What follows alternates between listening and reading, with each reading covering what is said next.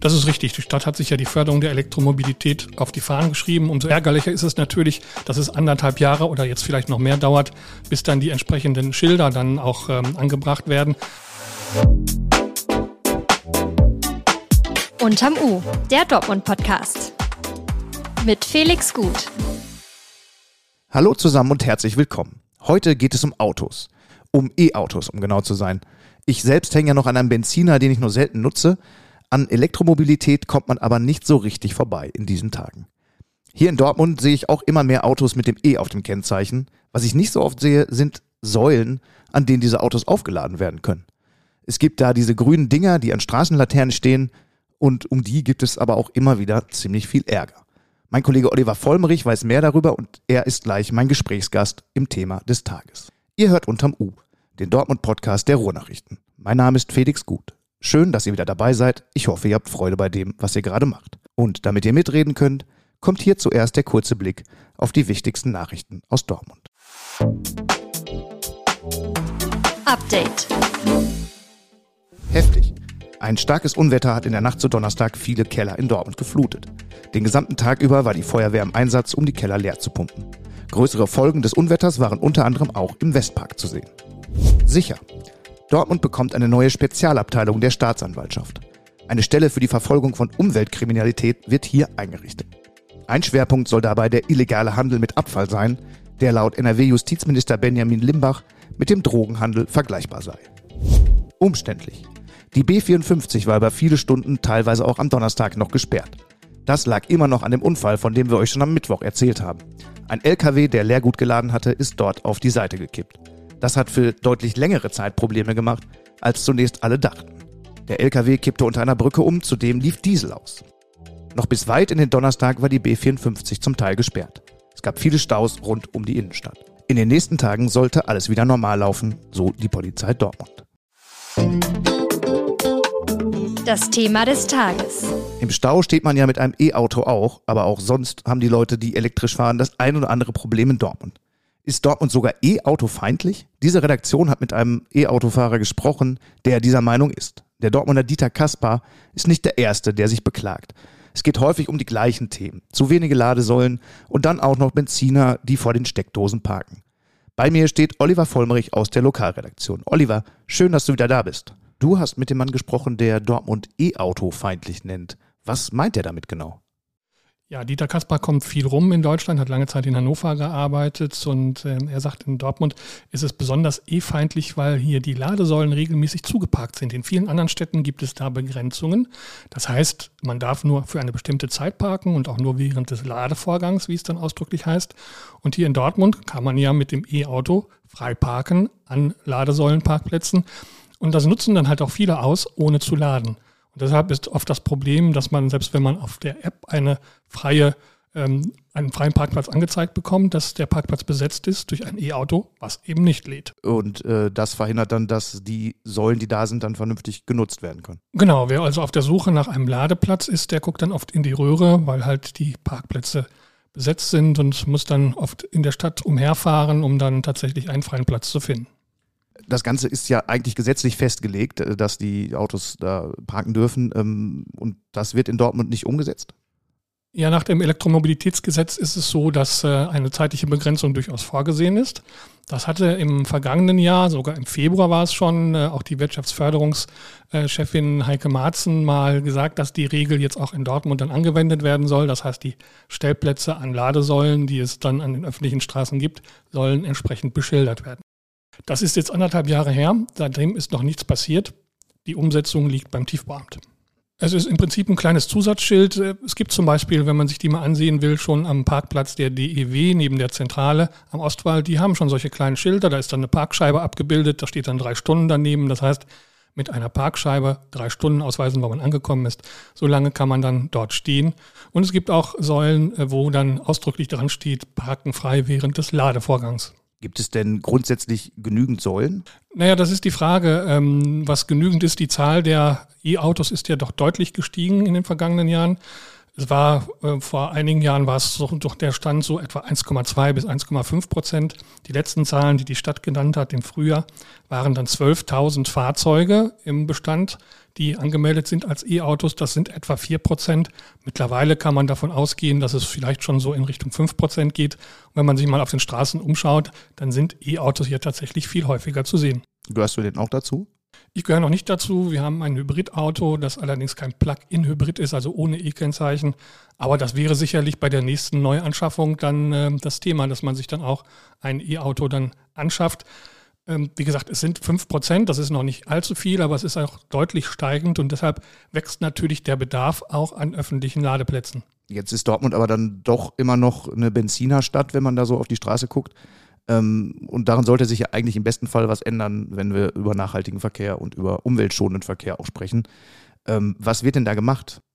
Das ist richtig. Die Stadt hat sich ja die Förderung der Elektromobilität auf die Fahnen geschrieben. Umso ärgerlicher ist es natürlich, dass es anderthalb Jahre oder jetzt vielleicht noch mehr dauert, bis dann die entsprechenden Schilder dann auch ähm, angebracht werden. So schwer ist es eigentlich nicht. Die Stadt hat da, wie ich finde, den Fehler gemacht, dass sie das verknüpft hat mit ähm, der Ausstattung oder der Ausweisung von Plätzen an Laternen. Es gibt, das ist auch was Neues, mittlerweile ähm, 320 Laternen mit äh, Lademöglichkeit.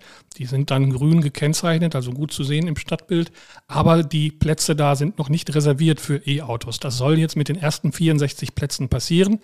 Und das hat man wiederum verknüpft mit der Ausschilderung auch der Stellplätze an den Ladesäulen.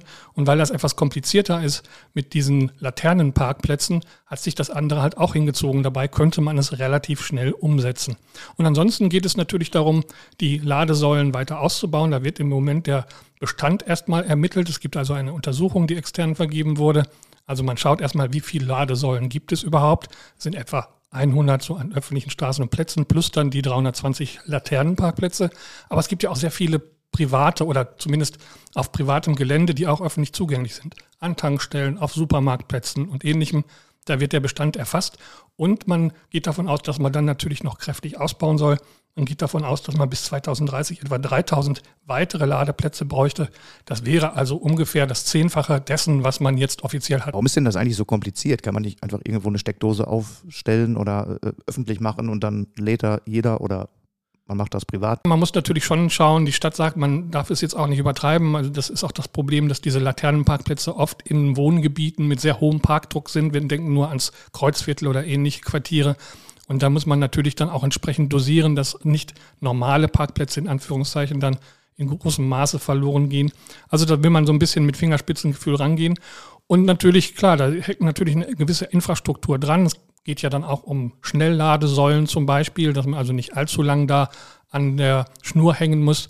Das sind ja mittlerweile auch neue Technologien. Mittlerweile müssen die alten Ladesäulen schon ausgetauscht werden gegen eine neue Generation. Das machen mittlerweile viele Anbieter.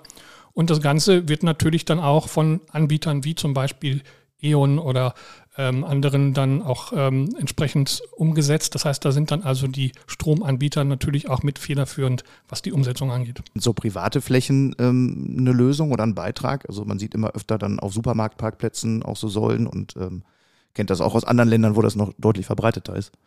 Das auf jeden Fall. Der Platz an den Straßen ist natürlich begrenzt und äh, da sind mittlerweile auf den Parkplätzen von Supermärkten oder auch an Tankstellen selbst, gerade was Schnellladesäulen angeht, schon ähm, die Plätze sehr gefragt. Und das wird sicherlich auch weiter wachsen. Aber ich merke schon, wir haben hier ein großes Thema einmal mehr, für das man eine ganze Menge Geduld braucht, wenn man so über den Zeithorizont dann auch nachdenkt. Naja, wenn es in dem Tempo weitergeht, äh, ist das die Stadt zuletzt angeschlagen hat, zum Beispiel allein was die Beschilderung angeht, dürfte das schwer zu erreichen sein. Da muss man sicherlich ein bisschen schneller in die Gänge kommen. Ähm, wir haben es ja ähnliches auch im Radverkehr. Auch da will man ja versuchen, äh, mehr Möglichkeiten zu schaffen. Jetzt hat man rot markierte Radwege, gut, aber so der Ausbau der großen Radwege, wir denken nur an den Radschnellweg Ruhr, der lässt halt ewig auf sich warten. Die Planungsvorläufe sind da doch extrem. Also da ist wirklich mehr Tempo vonnöten. Ist denn deine Einschätzung, kann Dortmund sowas wie eine Verkehrswende schaffen? Ja, Dortmund, du hast es selbst gesagt, ist ein so ein bisschen Autofahrerstadt. Also das, äh, bis die Radfahrer sich hier so richtig dann auch äh, breit machen können, wird es etwas dauern. Also ich finde, man sieht im Stadtbild schon, dass mehr Radfahrer unterwegs sind. Also noch vor einigen Jahren, da hatte man ja auch so eine Quote von fünf bis sechs Prozent. Jetzt sind zehn Prozent angestrebt. Ich glaube, in diese Richtung geht es jetzt auch. Und es ist auch so, wenn die Wahrnehmung dann steigt, dann nimmt vielleicht auch die Rücksichtnahme zu. Man denkt so an Überwege oder so, wo Fahrradfahrer ja dann oft auch in der Gefahr sind, von Autofahrern übersehen zu werden. Das sind ja alles so Kleinigkeiten, die dann auch zum Sicherheitsgefühl beitragen und dann vielleicht auch mehr Leute dazu bringen, aufs Rad umzusteigen. Aber bis das sich wirklich dann so richtig umgesetzt hat, ist es noch ein weiter Weg. Ja, aber man sieht schon, dass das mehr auch ein bisschen versuchen zu mixen, äh, ne, dass die zum Beispiel dann irgendwie aufs E-Bike umsteigen. Ich versuche auch auf die Weise vom Benziner loszukommen. Jetzt äh, stelle ich mal eine vielleicht etwas ketzerische Frage. Ähm, wir sprechen hier über vier, fünf Prozent äh, aller Verkehrsteilnehmer könnte man da nicht den ganzen Aufwand für Ladesäulen eigentlich auch sein lassen und ignorieren und stattdessen, naja, was für Radfahrer machen oder Straßen sanieren, wo ja auch genug Bedarf ist? Ja, es soll natürlich gesteigert werden. Ähm, das ist ja das erklärte Ziel, dass man also, wenn dann umweltfreundliche Mobilität fördert, das ist A, der öffentliche Nahverkehr, das ist das Fahrradfahren und natürlich die E-Mobilität. Denn äh, es geht ja darum, CO2 zu verringern, CO2 klimaneutral zu werden. Und ähm, da ist das natürlich ein kleiner Beitrag. Aber wie gesagt, der Trend, wenn man sieht, wie stark es jetzt schon gestiegen ist, ist natürlich so, dass es da weiter zunehmen wird. Oliver Vollmerich, vielen Dank für das Gespräch.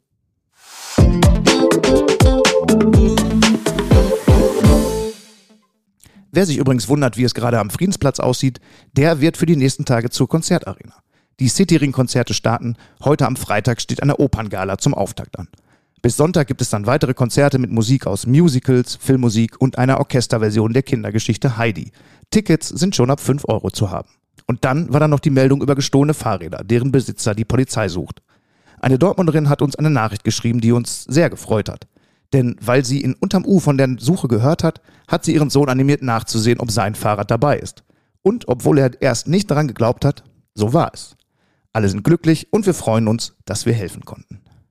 Wir sind damit schon wieder am Ende dieser Folge von Unterm U. Danke für eure Aufmerksamkeit und danke für den Support in den ersten Folgen. Euer Feedback zur aktuellen Episode könnt ihr uns gerne an unterm-u.ruhrnachrichten.de schreiben. Wir freuen uns über Kritik, Hinweise zu aktuellen Themen oder Vorschläge, worüber wir in diesem Podcast unbedingt mal reden sollten. Und wenn euch irgendetwas nicht gefällt, schreibt uns auch, was wir besser machen können. Unterm U erscheint immer dienstags bis samstags morgens und überall dort, wo es Podcasts gibt. Wenn ihr keine Folge mehr verpassen wollt, klickt gerne auf den Folgen-Button und aktiviert die Glocke. Alle, die sich für noch mehr Nachrichten und Hintergrund aus Dortmund interessieren, finden in den Shownotes ein spezielles Angebot für RN+. Vielen Dank fürs Zuhören und bis zum nächsten Mal.